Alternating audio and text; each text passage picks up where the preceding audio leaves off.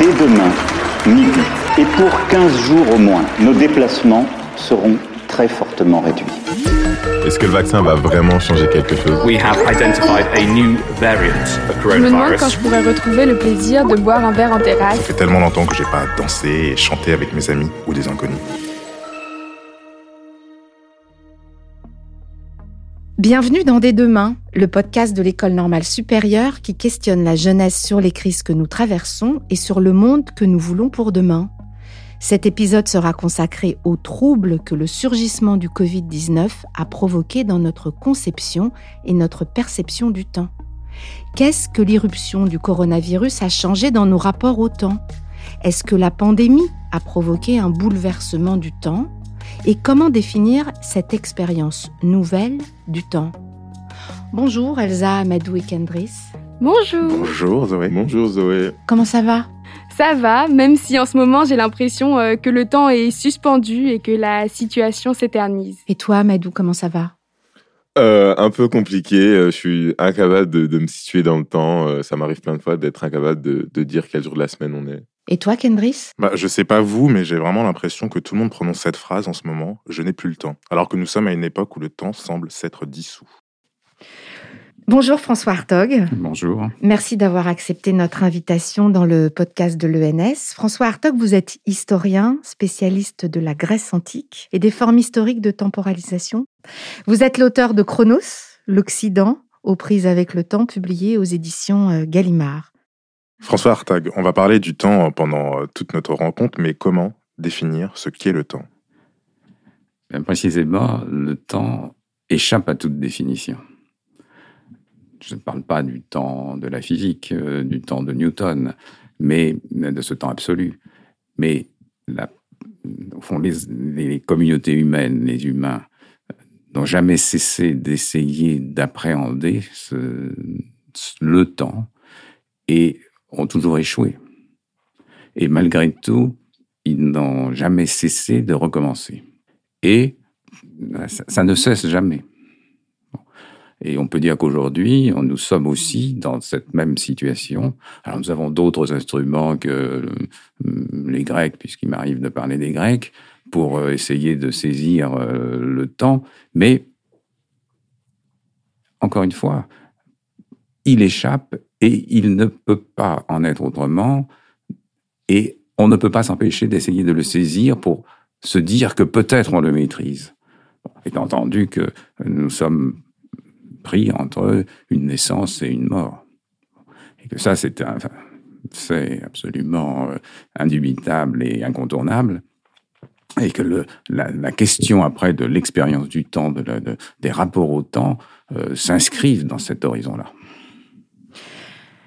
François Hartog, euh, avec la pandémie que, nous sommes en train de traverser, euh, cette pandémie a ébranlé nos sociétés et nos institutions. Elle a bouleversé notre euh, rapport au temps. Est-ce que le SARS-CoV-2 a fait surgir un temps nouveau qui nous était inconnu jusqu'alors Et comment qualifier ce temps? Je crois que oui. Un temps nouveau, nous l'avons vu surgir, nous tomber dessus, avec le premier confinement en mars dernier, en mars 2020. Puisque du jour au lendemain, par une décision qui est une décision politique, mais du jour au lendemain, dans beaucoup de pays du monde, le temps s'est arrêté. C'est-à-dire le temps s'est arrêté, qu'est-ce que ça veut dire? Ça veut dire que le temps ordinaire, le temps de la vie quotidienne, le temps du travail, le temps des loisirs, le temps, bref, ce temps euh, qui rythme la vie de tout un chacun, s'est interrompu. Et on est entré dans un temps nouveau qui a, à mon avis, comme caractéristique d'être un temps qui n'est que du présent. C'est-à-dire que c'est un, un temps qui ne, qui ne passe pas. Qui s'étale Oui. Alors, le paradoxe, c'est que euh, c'est du présent. Ça n'est que du présent, et en même temps, les jours passent. Bon, le présent demeure et les jours passent. Et c'est un, on a bien vu dans les premières semaines, dans les premiers jours, euh, l'effet de désorientation complet que ça a représenté. Et du coup, euh, il y avait toutes sortes de conseils sur comment vous refaire un emploi du temps, comment rythmer votre journée, comment ceci, comment cela. Bon, parce que c'était tout d'un coup, les repères étaient, étaient partis, avaient disparu. Nous avons l'impression d'être dans cette crise depuis euh, une éternité. Alors comment expliquer ce changement de perception du temps et finalement quel est l'impact du Covid sur notre capacité à nous projeter justement dans le temps? Alors, En effet, on a l'impression que c'est sans fin. Bon. Euh, que euh, on est toujours. Alors, il y a eu confinement, pas confinement, reconfinement, semi-confinement. Enfin bref, vous connaissez tout ça aussi bien que moi. mais l'impression, l'impression générale, l'expérience générale, c'est qu'on en est, on en est, resté dans ce temps plus ou moins suspendu.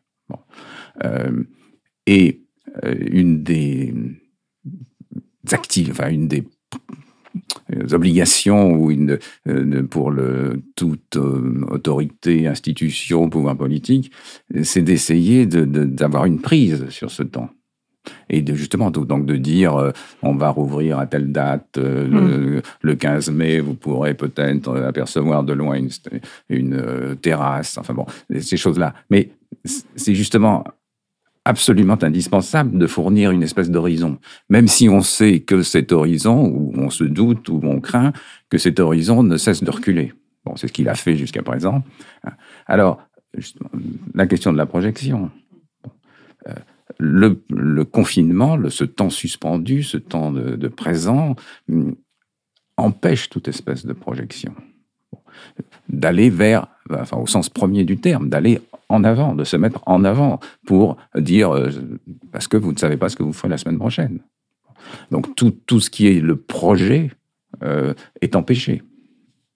Et euh, toute acte, toute vie comme dans, un ensemble d'une communauté euh, implique qu'il y ait, puisse y avoir du projet.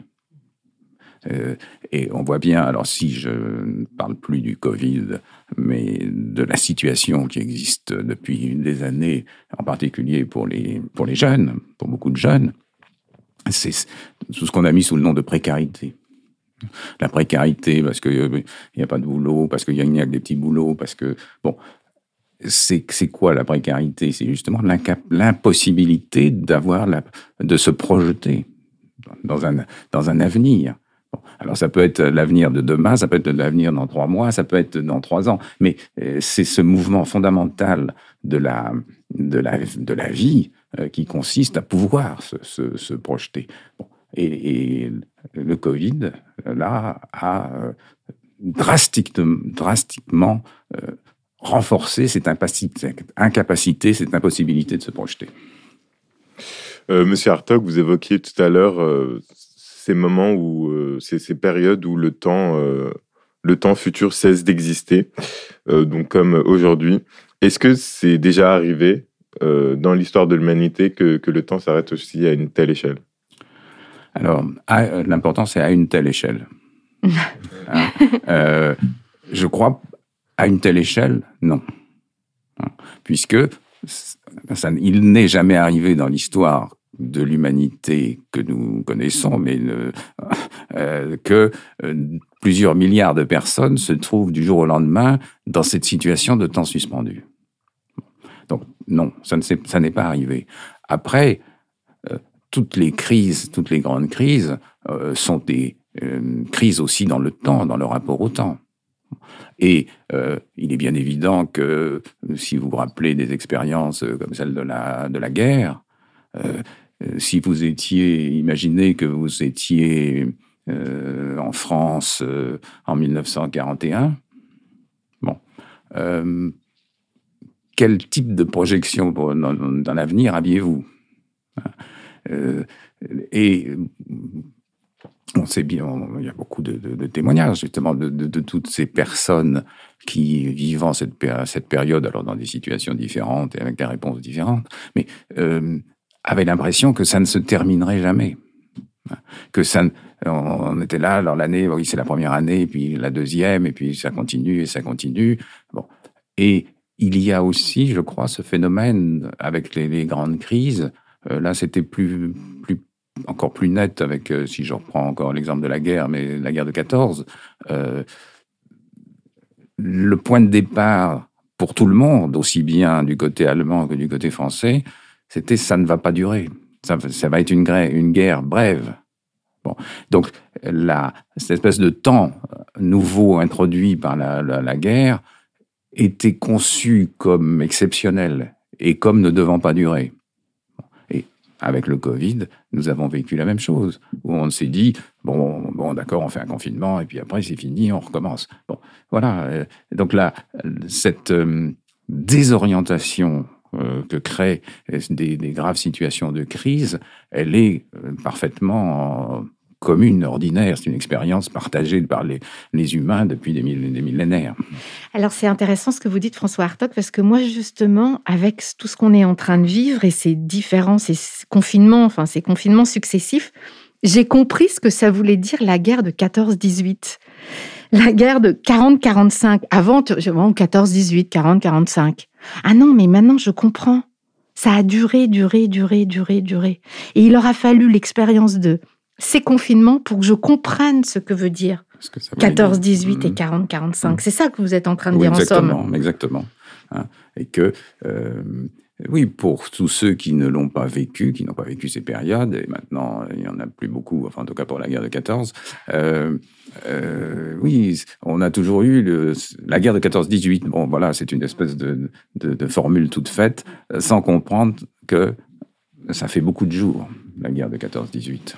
Oui, tout à fait. Alors, on vous propose, euh, François Hartog, d'écouter un extrait du film Un jour sans fin, réalisé euh, par euh, Harold Ramis, avec, si vous vous souvenez bien, Andy McDowell.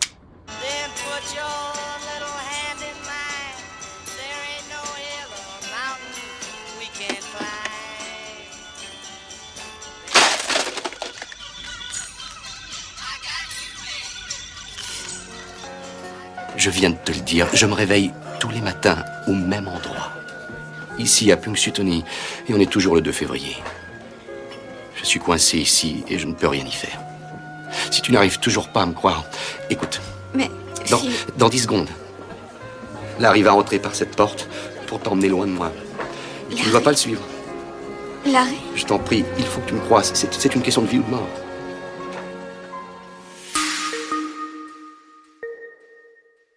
François Hartog, vous n'avez pas vu un, non, un jour sans voilà, fin. C'est comme ça.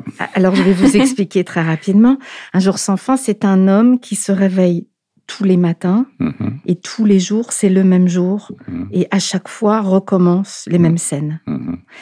Et je ne sais pas si vous vous souvenez, un jour sans fin, c'est aussi une expression qu'a utilisée le président Emmanuel Macron euh, dans, dans son allocation du 28 octobre 2020 cette espèce de jour sans fin, ce qu'on est en train de vivre, dont vous parliez euh, à l'instant. Mais ma question, c'est comment habiter ce temps? Comment l'habiter? Alors ça, c'est une question, euh, en effet, brûlante, je veux dire. Et on voit bien qu'il y a eu, euh, qu'il y a des réponses diverses. Bon, il n'y a évidemment pas une façon de l'habiter en fonction de qui vous êtes, ce que vous faites et où vous êtes. Euh, il y a une première façon de ne pas l'habiter, si je puis dire, euh, c'est de se laisser euh, pratiquement étouffer par lui. D'être là dans une espèce d'attitude d'accablement. Qui qu'on a, qu a, pu percevoir, en particulier, il me semble, chez un certain nombre, par exemple, d'étudiants qui se sont trouvés dans ces situations d'isolement et, de, comment d'angoisse euh, particulièrement aiguë. Bon, or euh, l'angoisse, de manière générale, euh, c'est justement l'espèce d'impossibilité de, faire quoi que ce soit, mais aussi d'être l'impression d'être assigné, consigné, confiné dans un présent dont on ne peut pas s'extirper. Donc ça, euh, c'est une première façon, si je puis dire, d'habiter euh, ou d'être habité par ce temps singulier. Et puis, alors il y a ceux qui, à mon avis, ont, développé une espèce d'activité frénétique. Bon. alors ça, c'est plutôt avec tout le problème du rapport entre ce temps, ce présent permanent, ce présent qui ne passe pas, et tout le monde numérique. Et là, alors c'est une manière d'habiter ce temps. Mais d'une certaine manière, enfin c'est une manière de l'habiter tout en le niant. puisque la caractéristique même de ce temps, euh, de cette euh, numérisation ou de cette vie numérique, euh, c'est qu'elle est qu'elle n'est qu'une suite d'instants qu'une suite d'instants qui disparaissent au fur et à mesure qu'ils se produisent. Donc il n'y a pas de durée. Bon. Et c'est, je pense que vivre sans durée, euh, c'est probablement enfin c'est impossible, mais c'est en plus euh, euh, douloureux, c'est en plus dangereux. Peut-être une, troisième façon. je ne sais pas combien on peut en trouver, mais juste évoquer comme ça quelques éléments qui me viennent à l'esprit c'est le alors ceux qui sont qui sont partis et qui ont eu la possibilité de se retirer dans leur maison, dans leur euh, enfin bref quelque part et qui ont du coup euh, introduit un nouveau mode de, un nouveau mode de vie, un nouveau rapport au temps. Euh, c'est-à-dire justement qui soit à l'écart de ce qu'étaient les contraintes précédentes. La parenthèse. Oui, hein, la parenthèse. Alors, euh, bon, la campagne, le, rythme de la vie euh, quotidienne à la campagne, enfin bon, tout ce qu'on peut imaginer. Et puis, il y a ceux qui, ont, qui en ont fait une espèce de... De, de, de, choix euh, presque politique qui est de dire voilà, c'est l'occasion de, c'est l'occasion pour euh, reprendre le contrôle de nos vies, ne pas se laisser entraîner par euh, toutes ces, affaires de la, de la société de consommation, etc., etc. Bon, le point peut-être euh, à retenir, puisqu'on dis, on pourrait faire un inventaire interminable, c'est que ça suscite des, des interrogations que ça suscite des mises en question. Alors ça peut être des interrogations, ça peut être des mises en question, ça peut être des refus de voir aussi. Bon, il y a donc sur le mode de la dénégation, on ne peut pas faire néanmoins abstraction de la, euh, de la singularité du moment. Est-ce que dans cette crise, les annonces institutionnelles ne constituent pas finalement euh, notre emploi du temps? Si, c'est ce qu'elles aimeraient être. Bon, et vous voyez bien, euh, que quand le, président de la République nous dit euh, nous sommes en guerre, c'est alors on peut dire c'est vrai, c'est pas vrai, etc. Mais euh, c'est une façon d'affirmer ou d'essayer d'affirmer qu'il a une prise sur ce temps. Il le qualifie. Ce temps dans lequel nous sommes entrés, c'est un temps de guerre. Bon, en temps de guerre, le, le, pouvoir politique euh, dit, que euh, les choses se font de cette manière-ci, etc., etc. Bon. Donc, il donne un cadre. Il donne un cadre, et à partir de ce cadre, les autres temps peuvent euh, eux-mêmes s'organiser. C'est-à-dire que si vous dites, bon, nous sommes en guerre, nous allons euh, l'horizon, c'est le déconfinement au mois de mai. Euh, bon, ça, c'était déjà dans, une troisième, quatrième intervention, je ne sais plus. Euh, ça permet, et c'est très important, ça permet aux autres acteurs, c'est-à-dire ceux qui sont inscrits dans d'autres temporalités, de se caler sur, cette, sur ce temps proposé. Euh, le temps de l'économie, le temps culturel, le temps social, le temps politique, est-ce qu'on va faire des élections ou pas d'élections, enfin bref, toutes, ces choses-là. Mais remarquez que le président de la République, à plusieurs reprises, euh, était obligé de reconnaître que le maître du temps, c'était le, c'était le virus. Et il a plusieurs employé cette expression. Or, on lui prêtait cette euh, attitude d'être euh, celui qui était le maître des horloges, le maître du temps, etc. Ben, euh, non, il, ne l'est pas. Et il sait bien d'ailleurs qu'il ne l'est pas. Mais son rôle est quand même de, de, dire, oui, Donc c'est le virus qui impose sa temporalité. Bah, jusqu'à aujourd'hui, oui. Et on le voit bien. On a dit, ah bah, avec, le, avec le vaccin, ça y est. On, voit le bout du tunnel, hein, c'est la grande expression. Et puis, paf, oh non, il y a un, variant anglais, et puis maintenant un variant brésilien, et puis, et puis, et puis, et puis un vaccin qui n'arrive pas, et puis un autre qui peut provoquer des thromboses, et puis, etc., etc. Bon, le, variant euh, reste enfin celui que, comme je l'ai dit dans un article, euh, qui est dans le, siège du conducteur. Oui, c'est ça. Alors vous parliez des annonces, justement, on, veut vous faire entendre l'annonce, un extrait de l'annonce de l'état d'urgence sanitaire. Euh, euh, cette annonce a eu lieu le 18 mars 2020 et c'était donc le Premier ministre de l'époque qui parlait, Édouard Philippe. À l'issue du Conseil des ministres qui vient de se tenir, le gouvernement va demander au Parlement de lui donner les moyens de faire face à l'urgence. Le projet de loi met en place un régime juridique donnant des bases juridiques claires et solides et en même temps encadrées à de telles mesures. Il s'inspire, dans son déclenchement et dans son déclenchement seulement, de la loi du 3 avril 1955 relative à l'état d'urgence. François Hartog, est-ce que le temps du virus dont on parle, c'est le temps de l'urgence? Et est-ce que les maîtres mots du temps du virus, c'est accélérer, ralentir, freiner, anticiper oui, qu'il me semble que j'ai même eu l'idée de l'écrire. Donc je, suis toujours d'accord avec ça. Vous êtes d'accord avec vous Mais oui, alors, euh, c'est un... Non, enfin, je plaisante comme ça, mais c'est important et c'est sérieux. Euh, le, cette situation, cette montée de l'urgence, qui a commencé par l'urgence sanitaire. Mais on était avant, on a connu avant l'état d'urgence. enfin, on n'est pratiquement pas sorti de l'urgence depuis un bon nombre d'années. Et il est intéressant de voir que cette loi de 1955 à laquelle se réfère, euh, se référait Édouard Philippe, euh, ça concernait l'Algérie. Bon.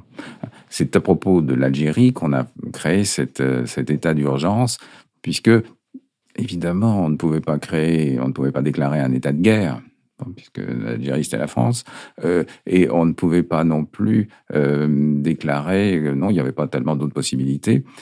donc on a créé cet état d'urgence, et qui restait.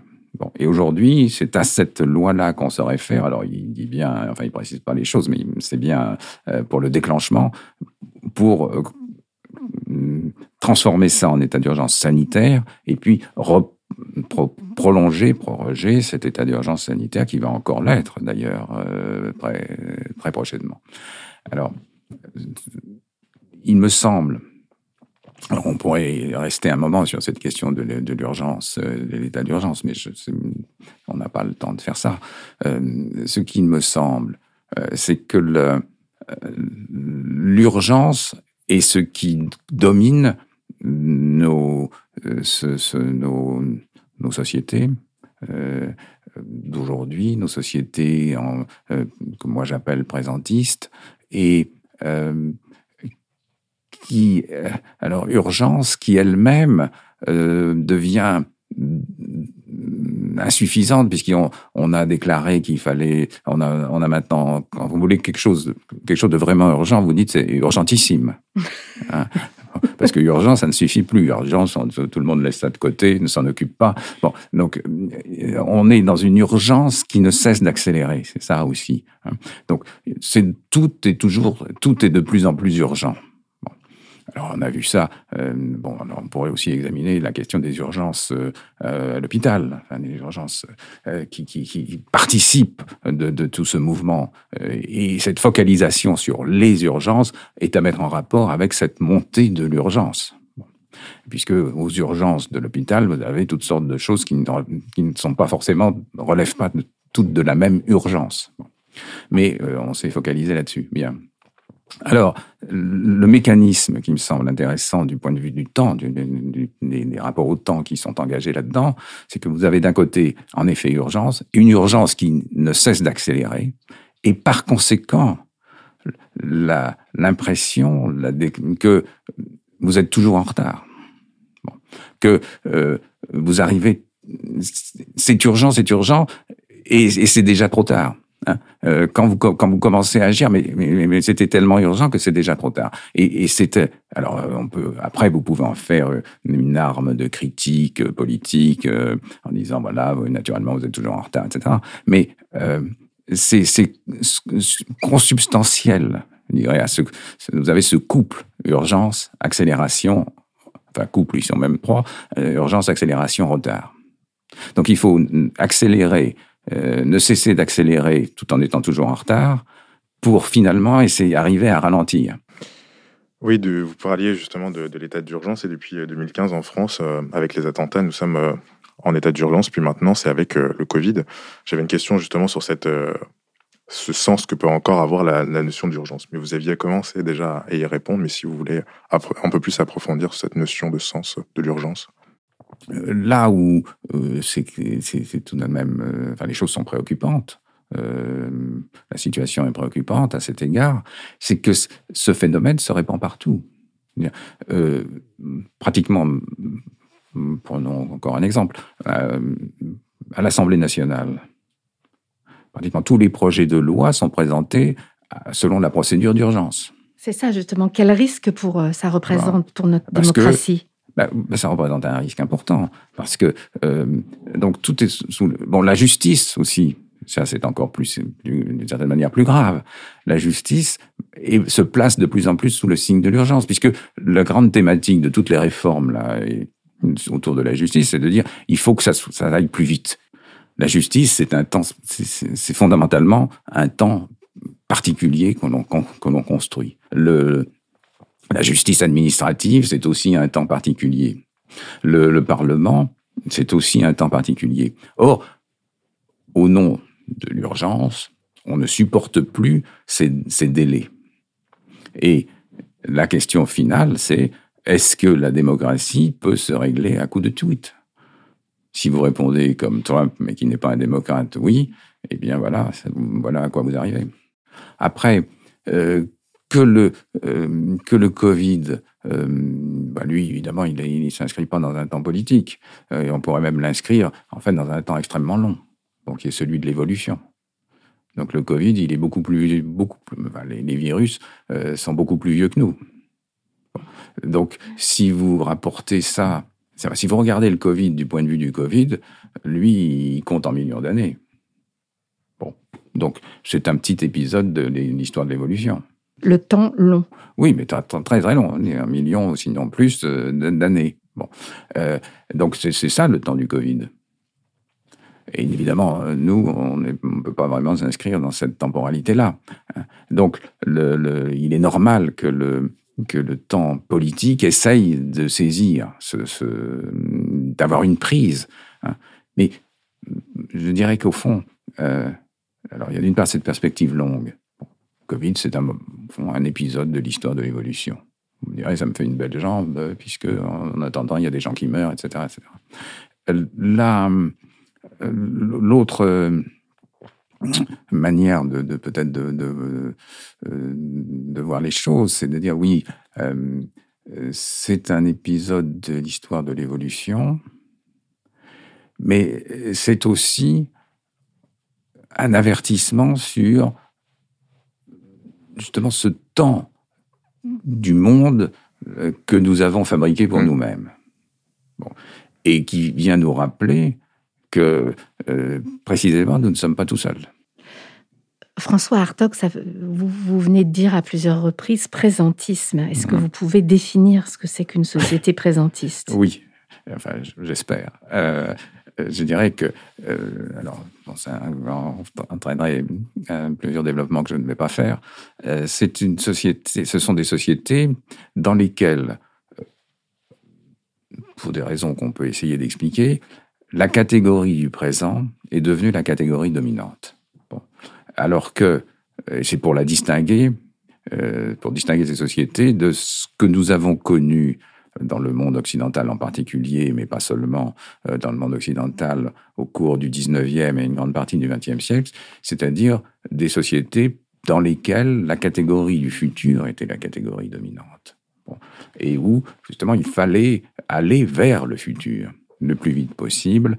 Et alors là, c'est la thématique de l'accélération qui est déjà présente. Mais il fallait y aller le plus vite possible. Et bon, les sociétés qui ont, enfin, les, les, idéologies qui ont été le plus en avant dans cette direction sont le, c'est le marxisme. L'avenir radieux. Oui, c'était la thématique de l'avenir radieux. Bon, qui s'est retourné évidemment euh, comme critique de ce prétendu avenir radieux. Mais quand dans les années 1960 à peu près, dans le cours des années 1960 en Europe, et puis après un peu au-delà, euh, le futur a perdu de cette force d'entraînement, de cette évidence. À cause des guerres? À cause des guerres, à cause de, oui, enfin, principalement, en tout cas en Europe, à cause du fait qu'on ne pouvait plus croire au progrès. On ne pouvait plus croire au progrès, attention, le progrès technologique, lui, marchait à grand galop, mais on ne pouvait plus croire au progrès de l'humanité. Et euh, il a fallu du temps pour que cette, euh, cette prise, de, conscience du fait qu'on ne pouvait plus croire au progrès de l'humanité avait des répercussions sur la, la vision qu'on pouvait avoir du futur et sur cette idée que on marchait nécessairement vers un progrès de l'humanité qui a été un des grands mythes du 19e siècle et d'une grande partie du 20e siècle. Euh, j'ai l'impression depuis le début de la crise de vraiment passer à côté de mon temps. Et vous évoquiez tout, euh, à l'heure la, dictature du, présent. De quels moyens euh, disposons-nous pour, pour lutter individuellement contre, contre l'impératif de l'immédiat? J'ai pas de mode d'emploi à fournir. Je pense que Bon, la, première chose, enfin la première chose justement, euh, c'est la conscience de cette situation. Quand même, si vous êtes conscient de cette situation, euh, vous avez des moyens déjà d'y faire face. Ensuite, euh, je crois que c'est justement pas individuellement qu'il faut être à plusieurs. Alors vous me direz c'est difficile par les temps qui courent. Mais bon, il y a quand même, enfin, on arrive quand même à des moyens de communication. Je pense que ça ne peut pas être euh, une entreprise solitaire. Parce que euh, cette euh, numérisation même, qui semble être le recours, la solution, le, hein, je, me précipite sur mon écran, je regarde ceci, je regarde cela, ne fait qu'accentuer cette dépendance à l'immédiateté. Donc, loin de vous aider à euh, prendre une distance, euh, alors après aussi avec tous les phénomènes d'addiction qui peuvent se produire, euh, vous êtes encore plus pris dans cette immédiateté.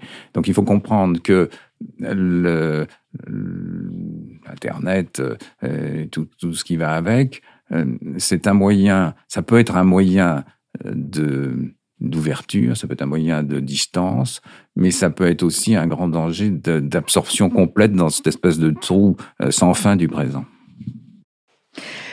François Hartog, euh, nous vous proposons d'écouter un extrait d'une interview de Paul Virilio, qui a justement euh, beaucoup travaillé sur la technologie et, la vitesse. Interview qui avait été faite, réalisée par Laure Nouala et publiée dans le journal Libération le 3 juillet 2010.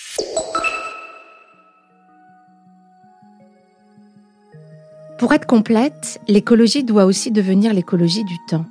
L'écologie verte traite la pollution des substances, de la faune, de la flore, de l'atmosphère, bref, de tous les écosystèmes.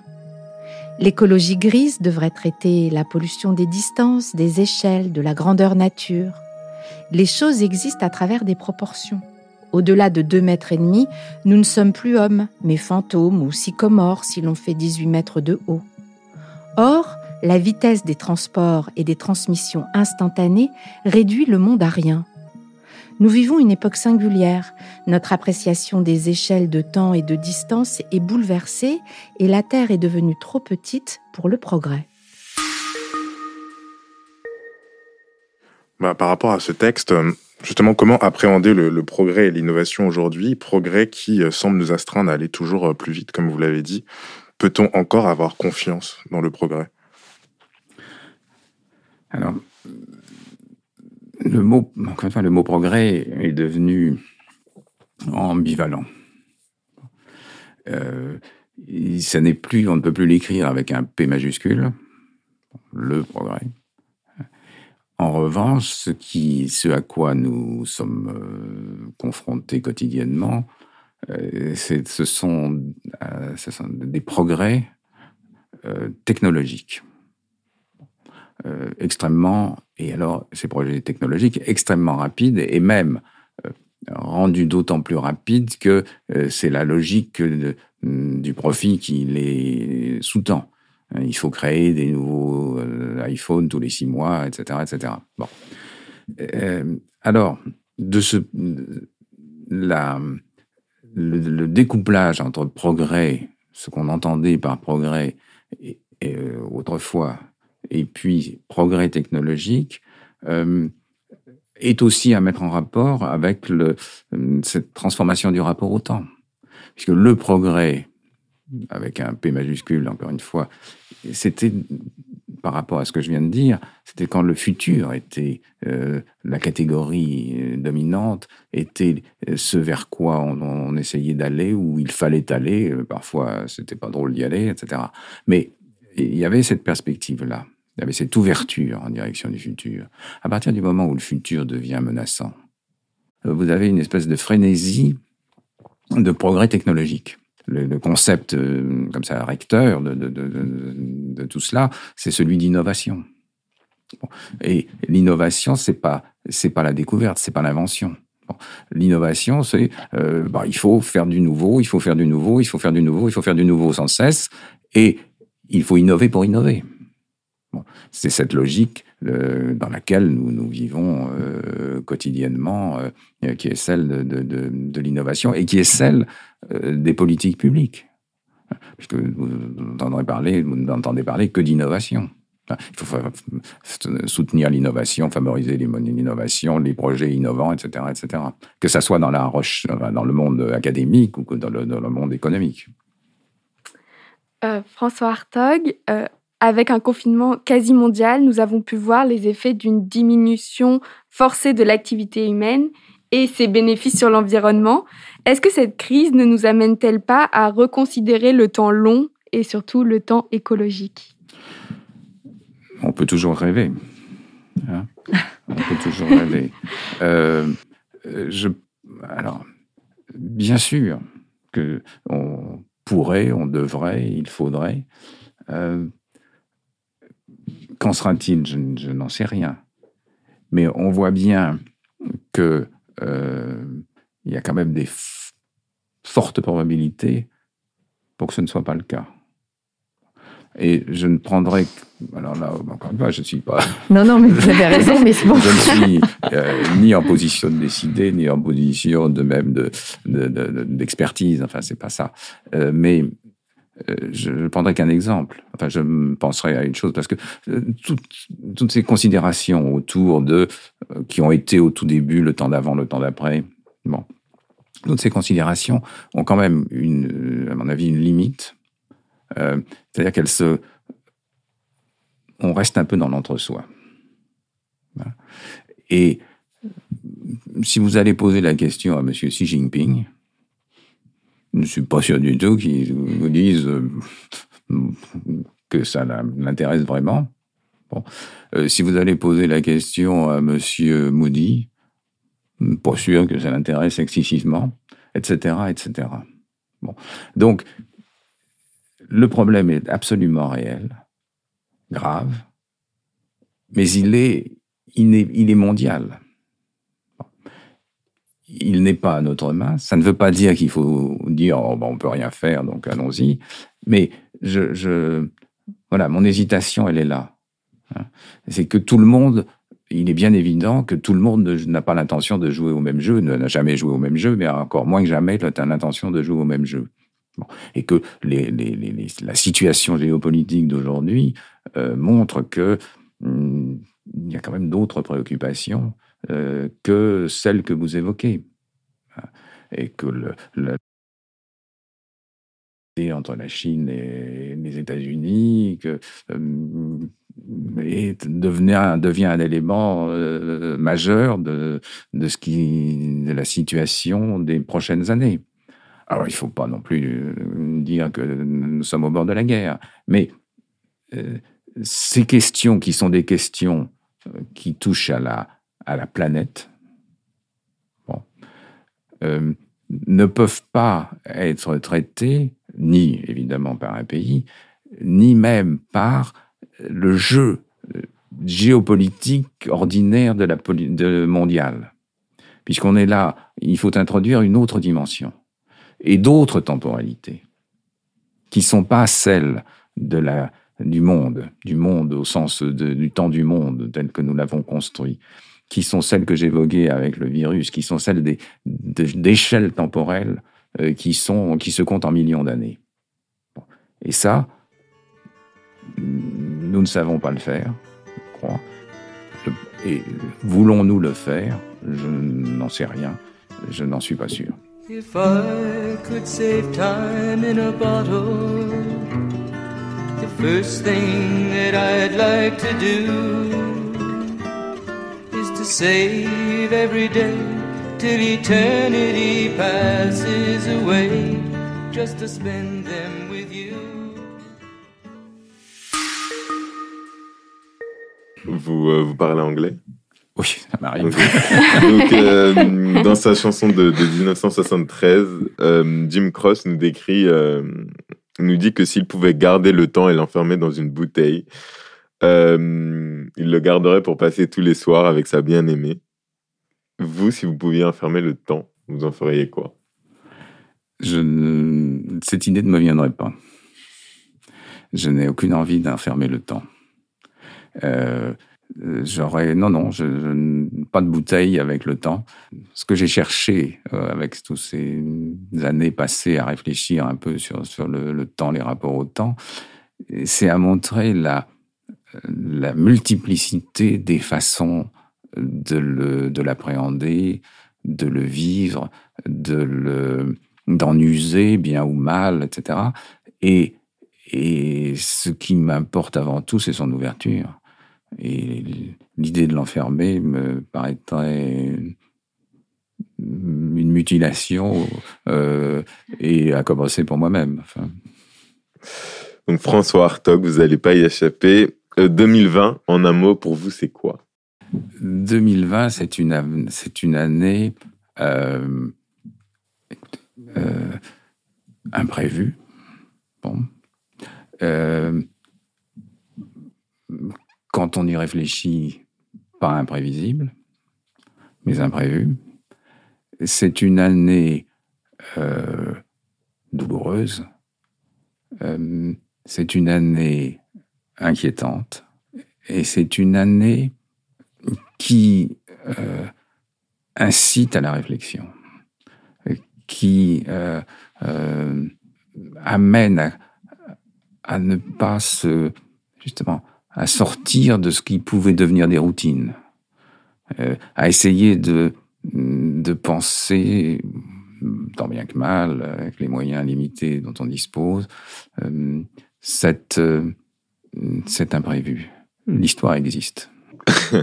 Alors moi, je vais continuer à entretenir mon rapport euh, très très euh, particulier au temps. D'ailleurs, ce matin, je ne suis pas arrivé en retard, mais je luttais contre Contre, la- con- contre quoi? L'urgence? Contre l'urgence. voilà. Bien L'urgence vu, qui m'a imposé d'arriver à 10 heures.